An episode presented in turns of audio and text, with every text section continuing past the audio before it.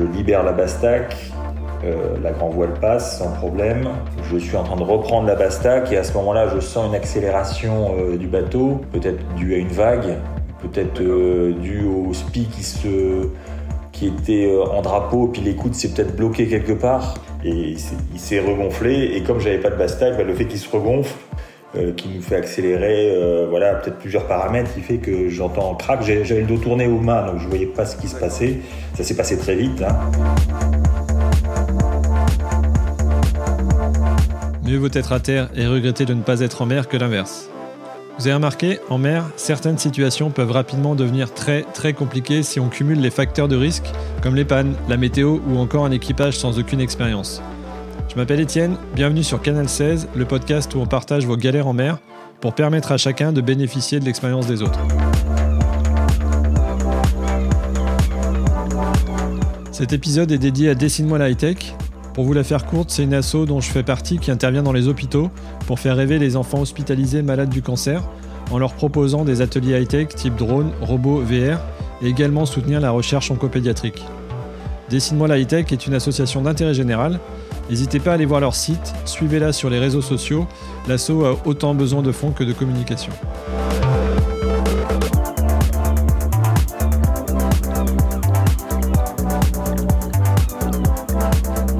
Eh bien bonjour à tous, aujourd'hui une aventure de course au large. Mon invité fait partie des rares amateurs ayant franchi le pas de la Transquadra, qui est une course euh, réservée aux amateurs de plus de 40 ans. Et puis bah, comme toujours en voile de compétition, certaines courses se passent sans encombre, d'autres sont un peu plus compliquées, c'est ce que nous allons voir euh, tout de suite avec notre invité. Bonjour Gansard. Bonjour. Eh ben, merci beaucoup de, prendre un petit peu de temps pour venir sur ce podcast. Euh, est-ce que tu peux te présenter pour nous faire comprendre euh, aussi ben, comment, comment on arrive à se lancer dans, l'aventure Transquadra? Alors, euh, Hugo j'ai 51 ans. moi, je suis pas un grand marin. Je viens, je, suis né à Metz. J'ai grandi à Metz, donc j'ai appris la voile à Metz, un marin d'eau douce au CYVM de Metz, près de Metz. J'étais moniteur de voile en voile légère. Euh, puis après, les études et le travail m'ont un peu euh, éloigné de la voile euh, et j'ai favorisé plutôt le rugby qui était plus pratique quand on est loin de la mer. Et j'ai repris, j'en faisais toujours un petit peu, hein, mais là j'ai voulu reprendre parce que l'objectif de la Transquadra me faisait rêver depuis des années, je crois depuis la première édition. et en tant qu'amateur, je trouvais ça je trouvais que c'était un bon format. Une belle course, oui. Voilà, donc j'avais euh, j'avais repris, euh, j'avais racheté un petit surprise pour me remettre en, en jambes, en, mmh. un peu en, mer. Euh, puis après, j'ai franchi le pas, j'ai acheté un Pogo 30 qui me paraissait être un bateau sûr, euh, insubmersible, euh, donc assez simple d'utilisation aussi. Et, et, voilà, et je me suis préparé à la Transquadra. Je me suis, euh, pour me préparer, comme j'étais pas, euh, pour me rassurer, je me suis mis euh, dans un pôle course au large, celui de la Turballe, qui, est, qui est une bonne, bonne préparation, puisqu'on s'entraîne avec des mini, avec d'autres d'autres bateaux courant en IRC. Donc il y a un échange. au-delà de la formation et du, du, du coach et de l'encadrement qui est assez, assez dynamique, le, le fait d'être à plusieurs et de, avec le même objectif, les mêmes problèmes, les mêmes galères, et eh ben on apprend les uns avec les autres et ça c'est très important et c'est très fort je trouve. Euh, ça permet de, de, bien de bien appréhender euh, cette course. Voilà. Et l'idée de, de la transquadra, là, euh, d'où vient cette envie du, du large et de, Est-ce que c'est plutôt une envie de se dépasser ou est-ce qu'il y avait des, je sais pas, des lectures euh, plus jeunes ou, Ah, ça vient de, de lecture. Je crois que je suis abonné à Voiles et Voiliers depuis tout petit. Je, je, je lisais tous les articles, j'ai lu euh, tous les livres, La Longue Route ou des, tous les récits de mer qu'on peut avoir et on a envie de d'aller au-delà des pages et, euh, et transformer ça en, en, aventure réelle, quoi. Mais euh, oui, ça vient beaucoup des lectures.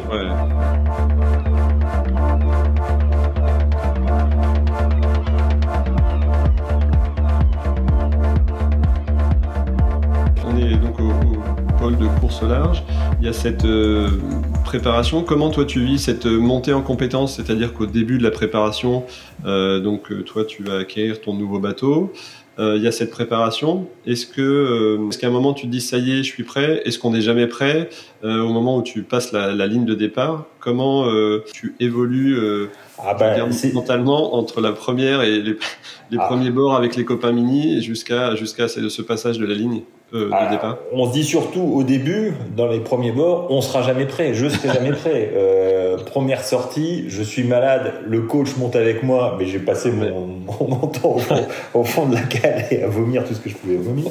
Euh, et puis après, ben, on, on, y va un peu. Puis euh, on commence à se débrouiller, euh, tirer des bords, euh, voilà. Et puis après, on envoie notre premier spi tout seul. Donc ça, c'est un moment d'angoisse assez important. C'est pas de l'envoyer qui est qui est angoissant. C'est on se dire, on se dit, mais comment je vais le rentrer? Bon, on verra ça plus tard.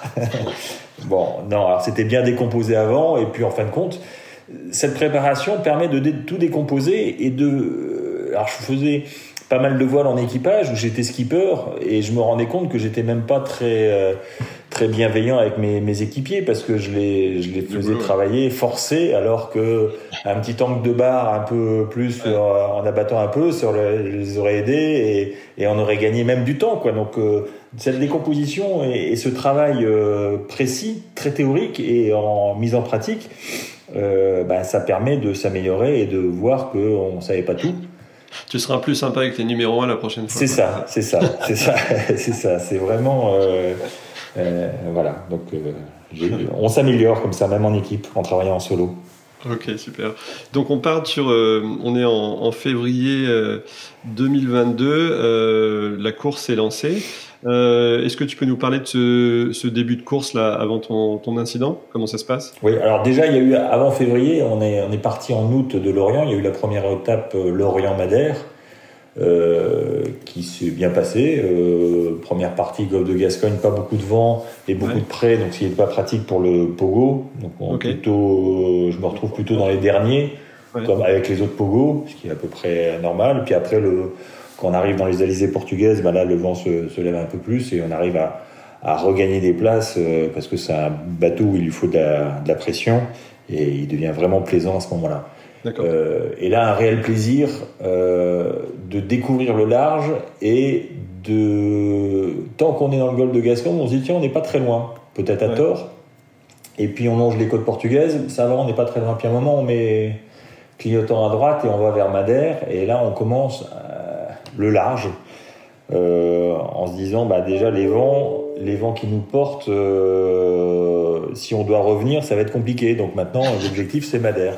Et on, prend un peu conscience du large là. Enfin, tant qu'on n'a pas fait, euh, c'était ma première course, c'est ma première course au large, donc j'ai fait quelques petites traversées, mais jamais autant. Donc là, c'est voilà. Et, je me souviens d'un premier départ au tard où je me retrouve avec le bateau couché et à pas et qui bouge pas, rien ne se bouge, euh, voilà, le, mât à l'horizontale et le, les safrans hors de l'eau. Et on se dit, bah, il est où le zodiaque du coach là? Ah bah il est pas là. Donc il faut se débrouiller tout seul et puis bah on trouve, on trouve les moyens et, et puis voilà, on, on, on acquiert ces galons de coureur au large. Voilà, et ces premières sensations, du coup, c'est ce pourquoi tu avais signé C'est ce que tu imaginais C'était ben, J'appréhendais ça parce que je savais pas si c'était. Je savais pas vraiment ce que j'avais signé en fin de compte. Bien sûr. Et euh, on, on, part et on découvre euh, euh, est-ce qu'on va aimer, est-ce qu'on va pas aimer? Et ben, en fin de compte, euh, ben, j'ai aimé ça, donc c'était bien. et tant mieux.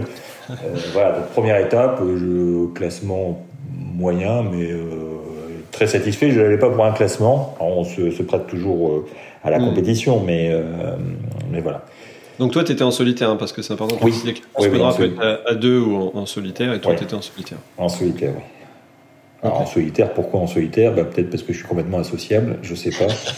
mais euh, je savais pas bien si je saurais faire à deux. Voilà, c'est surtout ça. Et il me semble plus facile de le faire en solitaire qu'à deux. Ok. Euh, bon, puis après deuxième étape, euh, deuxième étape, on part au mois de février euh, de Madère. Les conditions normales auraient voulu qu'on parte vers le sud et suivre les Alizés. manque de bol, un anticyclone se met au milieu et on ne peut pas descendre sud. On est obligé de passer nord Donc garder le ciré, pas voir le soleil et se passer des dépressions, voilà, des conditions un peu plus musclées, une mer assez pas bien rangée comme on dit. Et, et, voilà. Et puis le, au bout du deuxième, troisième jour, entre 25 et 30 nœuds de vent sous spi, euh, sous spi, alors j'avais peut-être, euh, oui, j'avais le spi, médium et euh, un riz et puis ben le dématage. Alors ce qui s'est passé, c'est difficile d'expliquer le dématage. Il n'y a pas de, il y a que des hypothèses qu'on peut formuler. J'avais eu un problème avec le Bastac juste avant, un départ à la bâtée. la grand voile en panne et se bloque dans le Bastac. Je réempanne la grand voile est bloquée dans le Bastac, donc je, je lâche le spi. J'aurais peut-être dû la faller. Bon, là, je l'ai lâché, j'ai lâché les écoutes, donc il se met en drapeau. Euh, je libère la Bastac. Euh, la grand voile passe sans problème. Je suis en train de reprendre la Bastac et à ce moment-là, je sens une accélération euh, du bateau. Alors, peut-être dû à une vague, peut-être dû au spi qui se qui était euh, en drapeau, puis l'écoute s'est peut-être bloqué quelque part dans un taquet à l'avant, à l'avant ou je ne sais où, et, et il s'est regonflé. Et comme j'avais pas de bastac, bah, le fait qu'il se regonfle, la vague euh, euh, qui nous fait accélérer, voilà, peut-être plusieurs paramètres, qui fait que j'entends crack. J'avais le dos tourné aux mains, donc je voyais pas ce qui se passait. Ça s'est passé très vite, hein, et j'entends crack et juste le temps de comprendre que que le mât tombé, voilà. Donc. Euh, Et au moment où c'est arrivé, donc toi, tu étais, euh, étais, à l'intérieur, tu disais non, sur non, non, non, non, non, j'étais ressorti, euh, je m'étais pour remettre la, la, voile qui était bloquée dans le bastac pour la remettre correctement. tout ça s'est fait sans problème. Et c'était au moment où, alors j'avais libéré le bastac pour libérer la grand voile, et c'était un moment où j'étais en train de la reprendre. D'accord j'avais plus, normalement, j'avais plus de vent dans le spi, quoi. Le spi était en drapeau et il n'était pas gonflé. Bon, peut-être qu'il s'est regonflé. Je ne sais pas comment, mais peut-être qu'il s'est regonflé. Une écoute qui vient se bloquer quelque part. Euh, voilà. Et à quel moment, du coup, tu es sorti C'est que tu as, eu, as senti une, quelque chose d'anormal sur le. je devais somnoler à la table à cartes et j'ai, euh, oui, effectivement, j'ai senti le un départ à la bâtée et puis une, alors un petit départ au loft puis euh, puis le, le, pilote a, a corrigé et a corrigé un peu trop. Et donc du coup j'ai réempané j'ai empané d'accord. Ok. C'est c'est pas bien clair euh, je devais somnoler et je, les les minutes avant sont pas pas super claires hein. je voilà j'ai essayé de décomposer d'analyser et de marquer tout de suite les choses euh, sur mon carnet de bord pour euh, pour pas me raconter l'histoire après coup Mmh. Euh, et tout marqué. Tout ce que j'avais vécu, j'ai tout de suite marqué. Euh, bah, une fois que j'avais euh, réglé le problème du mât, et, mmh. voilà. Mais c'est bien un comportement anormal du bateau que toi tu as ressenti. Ensuite tu es sorti, tu as essayé de régler le problème et en, corrigeant ce problème, c'est là où il y a eu la rupture du mât. Voilà. ok, d'accord. Donc là, le mât se retrouve à moitié sur le pont, il se retrouve. Alors il est cassé en trois ou quatre morceaux. la tête de mât est, bien, euh, est bien dans l'eau à, à, à 3, 3 mètres de profondeur. Euh, J'essaye de tirer pour tout ramener, euh, ben, ça c'est impossible.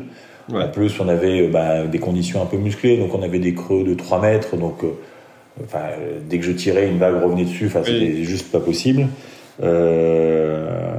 donc je donc je prends la décision de, bah, de tout couper, hein, ce, qui, ce qui doit se faire à ce moment-là. Je descends prendre la, la pince, euh, la pince Monseigneur. Je prends tout de suite la, la, la scie à métaux parce que j'y crois peu à cette pince Monseigneur. Là, j'ai jamais. alors est-ce qu'elle a fonctionné? Parce qu'il y a les, les, pinces euh, exprès pour couper à chaque fois on nous dit bah, ça n'a pas très bien fonctionné, heureusement que j'avais mis SI à métaux. Toi, c'est quoi ton retour d'expérience sur euh, Alors, bah, de euh, je, ce que je disais, je pensais que ça marcherait pas, donc j'avais pris la, la scie à métaux tout de suite parce que j'ai pas la peine de perdre son temps. Euh, voilà. Et puis bah, j'ai essayé la pince Monseigneur, là j'ai essayé la pince, donc je, voilà, mains on la prend, puis on y va, on met toutes ses forces, et là bah, il se passe rien. C'est ce voilà.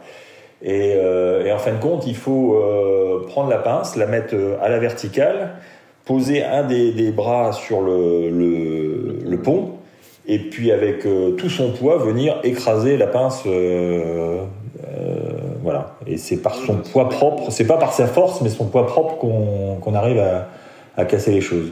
Il y a quand même un sujet à chaque fois pour ces ruptures. Voilà, c'est-à-dire qu'il faut pas chercher à le prendre comme une pince. Il faut vraiment le. C'est avec son poids qu'on vient, qu'on vient. D'accord. Voilà. Euh, bon, et puis bien sûr, le mât part, part pas malgré tout, donc il faut essayer de comprendre pourquoi ça part pas. Il y a des risques qui sont bloqués.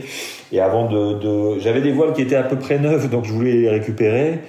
Euh, bah, rien, rien à faire, ça bouge pas. Hein, donc euh, on, on, libère tout, on coupe les, les drisses, euh, ça vient pas.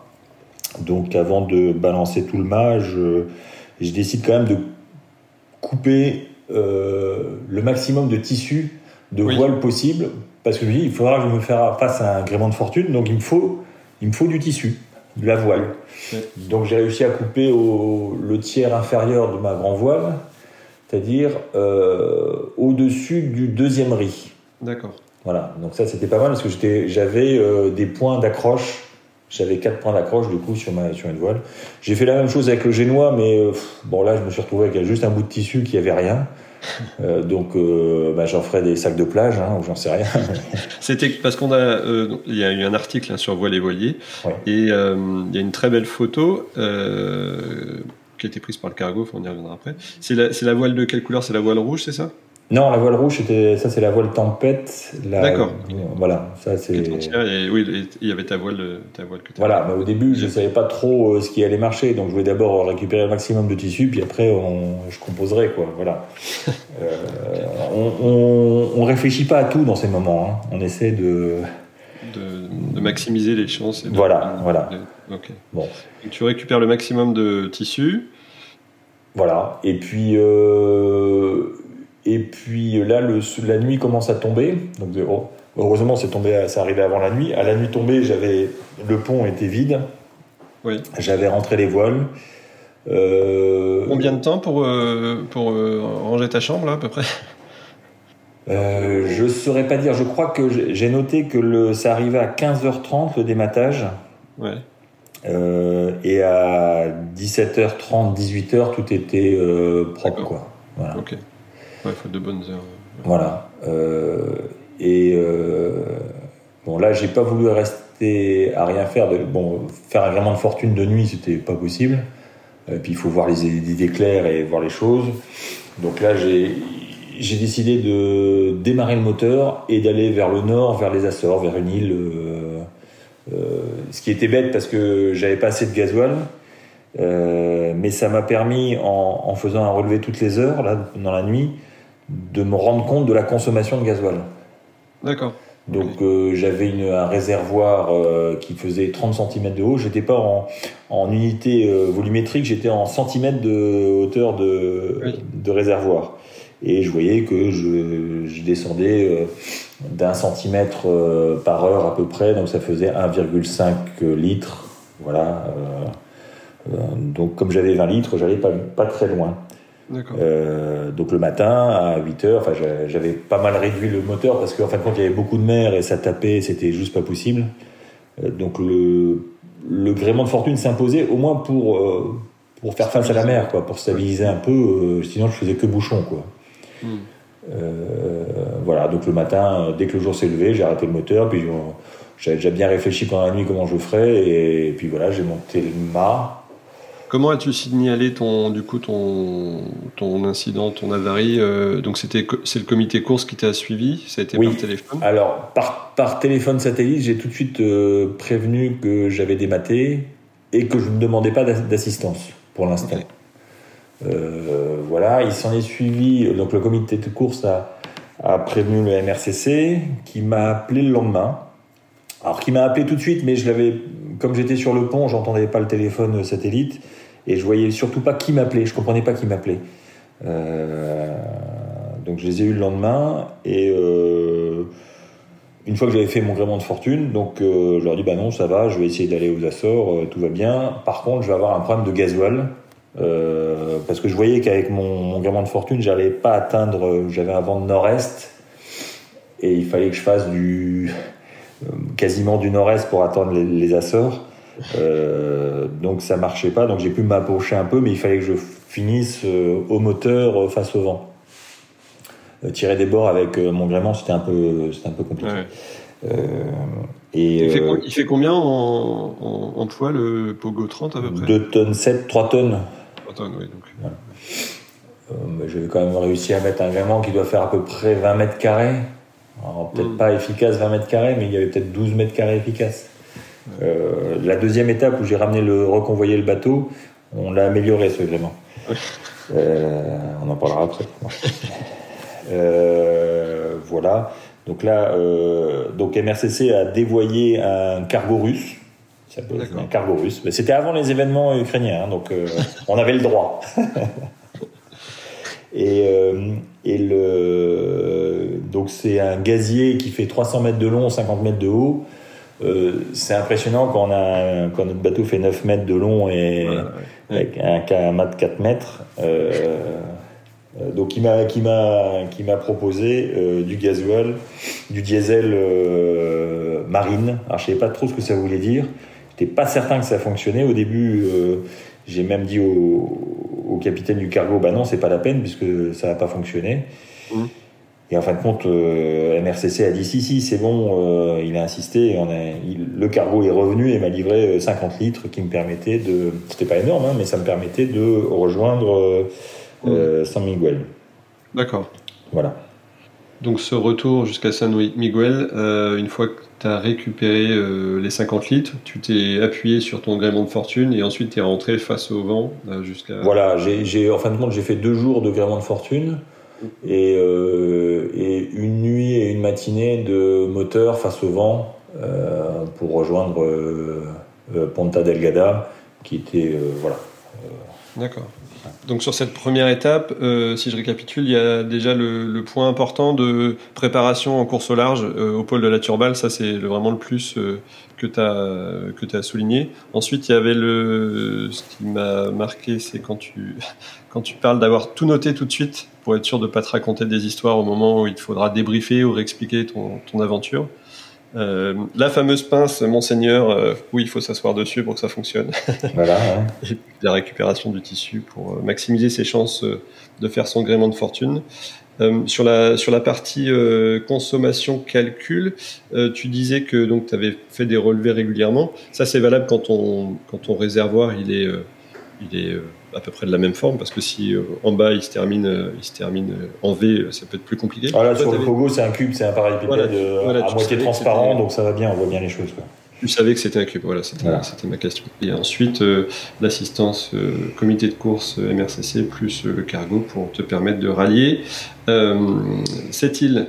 Donc ça, c'est la première étape. Tu, Et tu récupères ton bateau, du coup, ton, tu rentres au port avec ton bateau récupéré, en fait, par le mât, mais en tous les cas, en, bonne, en bon état. Tu n'as pas eu d'autres, d'autres avaries, d'autres, des éléments abîmés, que ce soit la quille, le, le support de mât, tout ça. Euh, je précise, c'est important de noter les choses parce que quand, quand ça nous arrive, on est dans un. Alors déjà, on a peu dormi deux jours avant, donc on n'a pas le cerveau euh, très très vif. Et le premier calcul que j'ai fait, euh, j'ai conclu, j'avais appelé ma femme pour dire bah c'est bon, j'ai assez de gasoil pour rentrer jusqu'aux Açores. Alors que pas du tout. C'était n'importe quoi mon calcul. Et il a fallu que je note les choses et puis euh, que je vois que j'avais fait une erreur de calcul. Euh, c'était une addition, une multiplication un peu bête, hein, mais voilà, c'est, on n'a pas l'esprit si vif que ça. Hein, quand, Donc il faut, faut, bien noter les choses pour revenir dessus et dire je me suis trompé. L'importance du journal de bord. Voilà, le journal de bord est important.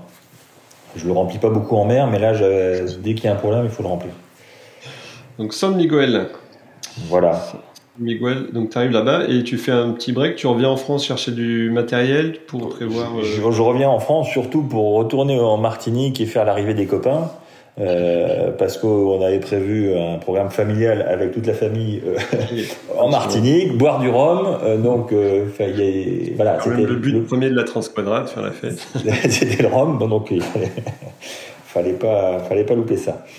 Euh, voilà, puis après, ben, après, on pense à ramener le bateau, ça, ça nous occupe bien l'esprit, euh, ah tant qu'il n'est pas revenu, ça nous occupe bien l'esprit. Euh, la solution cargo, longuement étudiée, était très très très compliquée. Euh, on trouvait des prestataires, mais euh, il fallait tout faire. c'est-à-dire aller sur place. Donc il y avait plusieurs, il fallait aller sur place à, à Ponta Delgada, puis ensuite aller sur place à, à, Porto, à l'Exeos. voilà, enfin c'était, ça m'a paraissait très lourd à gérer, donc j'ai rapidement cherché une solution pour le ramener par mes propres moyens. Donc j'avais eu plusieurs idées que j'ai que j'ai plusieurs plans que j'ai amenés euh, avec moi. Donc le, premier c'était de ramener en kite. Il y avait une société qui s'appelle Armor Kite qui développe ça des, des kites euh, de 20 jusqu'à 25 mètres carrés euh, qu'on attache au bateau et le bateau avance et dans leur dans leur vidéo ils ont l'air d'avancer plutôt pas mal sur des petits kites sur des petits bateaux de 6 mètres 50 assez assez légers. Bon, il, me disait qu'on pouvait attendre 12 nœuds de vitesse. Bon, voilà. Euh, peut-être pas avec mon 3 tonnes de Pogo, mais pourquoi pas. Ensuite, il y avait bien sûr le, le, Liberty Kite développé par Yves Parlier. Yves Parlier qui était venu sur les pontons juste avant le départ euh, de Lorient en disant euh, voilà si vous dématez c'est plutôt pas mal. Je dis bah non c'est pas ça m'arrivera pas. Pensez donc. voilà bon. Euh, euh, ça m'a juste permis d'échanger avec Yves Parlier parce que j'avais lu son bouquin sur son dématage qui est un, récit épique euh, qui est juste merveilleux. Euh, voilà. Bon.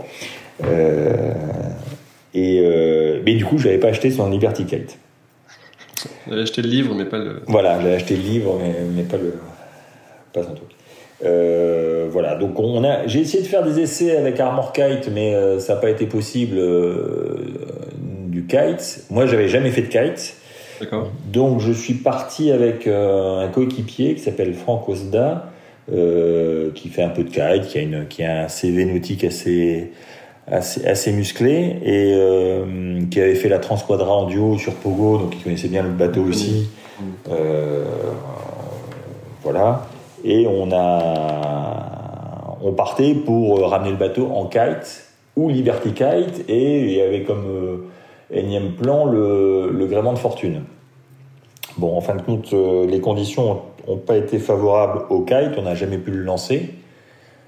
Euh, le Liberty Kite au, portant, c'est très bien. On est parti des Açores euh, sous Liberty Kite. Ça fait gagner. Alors, Liberty Kite tout seul, c'est un, deux nœuds, peut-être deux nœuds et demi, trois nœuds. C'est ce que disait Louis Duc. Ouais. Quelques... C'est autour de deux nœuds. Par contre, euh, additionné au gréement de fortune, bah, ça, fait, euh, ça fait gagner quelques milles. Donc, euh, en fin de compte, le, le gréement de fortune qui n'était pas notre plan premier, on l'a remis en avant. On l'a pas mal amélioré avec Franck. C'est-à-dire que j'avais une voile qui était carrée et qui était, bah, vous voyez sur les photos, qui est pas très belle qui, se casse la gueule un peu sur les, sur les côtés. Voilà. Euh, et en fin de compte, on a mis une, une livarde, c'est-à-dire qu'on a pris un tangon et on a le quatrième point, on l'a, on l'a remis euh, en hauteur et, euh, et ça faisait comme une voile d'optimiste et qui devenait bien réglable parce qu'il suffit de, de, de, choquer un peu la livarde et puis bon, de, donner du creux. c'était plutôt pas mal. en Martinique, j'avais fait une, une sortie en yawl ah euh, Yol Martiniquez et euh, ça c'était surprenant parce qu'eux ils font des, des gréements avec des bouts de bois et des bâches de chez Casto. Et, euh, et puis ces, ces sortes de livardes et ils attachent ça, la livarde ils l'attachent avec une écoute. Donc bah, on a rattaché une écoute à tête de livarde et bah, ça devenait un gréement qui était bien réglable. Hmm. on a même mis un, un un bastac pour renforcer aussi le mât.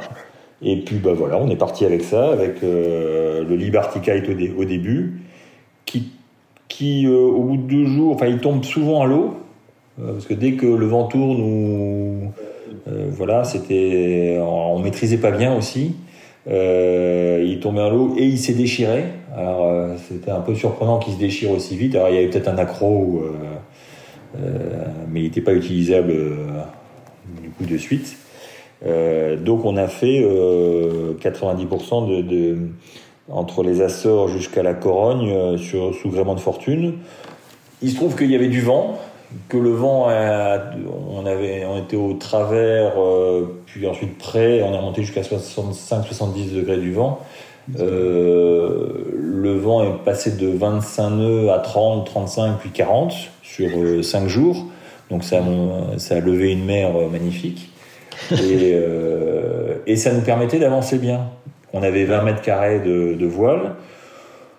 Peut-être que dans 40 nœuds, on aurait mis un deuxième riz, euh, donc on n'aurait pas eu plus avec un vrai mât. Donc on faisait des, des, des, 5, 6, 7 nœuds. Euh, voilà, donc on avançait bien. C'était, ça marchait. Voilà, donc on a, on a, on est rentré comme ça jusqu'en Corogne. Les kites, tu les as utilisés jusqu'à quel euh, quoi 20 nœuds 20, 25 nœuds Pas plus euh, Jusqu'à 25 nœuds, oui. Après, il s'est déchiré. Alors, je pense pas qu'il se soit déchiré par le vent. Hein. Il s'est peut-être déchiré par un accro quand, la, quand il a. Peut-être à force de les ramener quand il tombait. Ouais, voilà. Il s'est peut-être accroché quelque part. Euh, je sais pas. Je. Euh, voilà, donc il faut faire attention, mais c'est.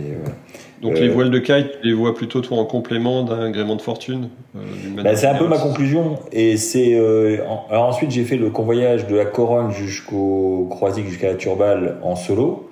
et là j'avais plus que 25 nœuds, puis fléchissant, ça descendait à 15 nœuds. Et là le Liberty Kite et le, gréement de fortune permet de gagner 1 à 2 nœuds. Alors c'est important quand on fait du quand on fait du 4 nœuds passer à 5, et ben au lieu de au lieu de faire euh, voilà c'est des jours qu'on gagne quand, quand, on doit ramener un bateau quoi. Donc euh, c'est intéressant au niveau nourriture eau et tout ça quoi. Donc euh, euh c'est une bonne chose. On a pu réparer à la Corogne le Liberty Kite avec des des, oui. des, des hein, simplement c'est pas, pas bien compliqué. Et puis puis le Liberty Kite l'avantage c'est que ça se relance tout seul. Voilà d'accord. en solo on le relance sans problème et c'est très maniable, c'est bien étudié. C'est euh, euh, par contre quand il tombe à l'eau, le ramener tout seul, il faut avoir pris quelques barres serrées à l'avant, quoi. Donc s'il ne redémarre pas tout seul, bah, c'est un peu comme le kite pour les particuliers. Hein. Quand il ne redémarre pas tout seul, c'est vrai que c'est un peu la séance galère. Voilà. Et, et c'est jusqu'à oui en dessous de 10 nœuds, c'est pas la peine. Hein. Mais en dessous de 10 nœuds, bah, là on passait au moteur. Hein. Euh, c'est ce que j'allais dire. À partir de, tu t'appuyais sur le moteur euh, pas pendant la pas pendant la navigation, mais quand tu basculais sous les dîneux, c'est ça? Voilà, c'est ça. pour l'énergie plus le. Oui.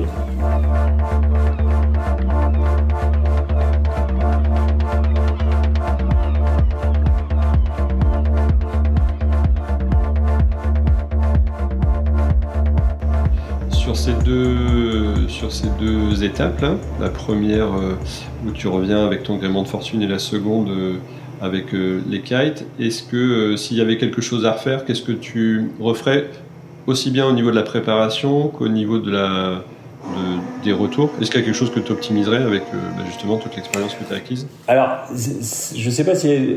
C'est surtout le constat que je fais. C'est-à-dire que quand j'ai fait, lors de mon dématage, le gréement de fortune, il était presque bien. Mais malheureusement, il était presque bien. Et il a fallu qu'on fasse cette deuxième étape qui est vraiment un, retour d'expérience euh, riche parce qu'on était deux déjà à réfléchir euh, avec Franck comment optimiser ce, gréement. Euh, et on l'a bien optimisé, on l'a fait réglable, on l'a fait super sûr. On s'est pris 40 nœuds, peut-être 45, on n'avait pas d'anémomètre, mais on avait une pleine confiance dedans, il bougeait pas. Hein, euh, donc c'est c'est le mon gréement de fortune initial et le, la deuxième étape. L'amélioration est certaine et je suis, je suis surpris de pas l'avoir de pas y avoir pensé euh, suite au dématage. Ce qui veut dire que dans un dématage, on est quand même un peu perturbé. Je croyais que moi, il n'y avait pas de problème, je faisais le gaillard. Euh, c'est bon, je fais un gréement de fortune, je rentre, on va boire du rhum après et c'est tout. Mais non, euh, j'ai pas su l'optimiser à ce moment-là. Hmm. L'optimiser, c'est pas l'optimiser pour faire de la performance, c'était pour remonter un peu plus souvent. Euh, je visais une île Santa Maria au début, bah, je l'ai pas eu. J'étais chercher Saint Miguel. Si j'avais pas eu le cargo russe qui me ramenait du gasoil, bah, je partais vers Horta et je repartais pour une semaine de navigation encore. Donc c'est de la sécurité. D'optimiser, c'est de la sécurité. Hmm.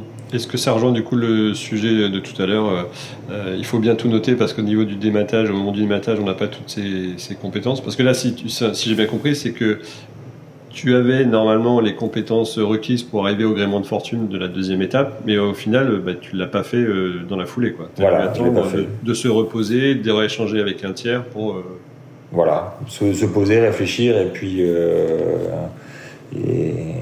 essayer de prendre du recul. C'est pas facile sur un bateau de 9 mètres de prendre du recul, mais.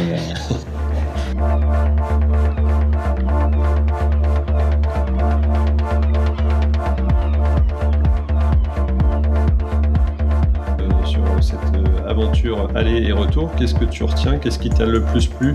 Que ce soit même au niveau, euh, tu vois, la découverte du, large tout seul, euh, qu'est-ce que tu retiens en côté positif? Ah bah déjà, le meilleur, souvenir, meilleur, souvenir, pour être plus clair. le meilleur souvenir. Il y en a beaucoup des, meilleurs souvenirs. enfin, euh, déjà d'être en mer, c'est toujours un moment, des moments joyeux des moments bien, enfin de, de, de, de, zénitude, je trouve, malgré les, événements.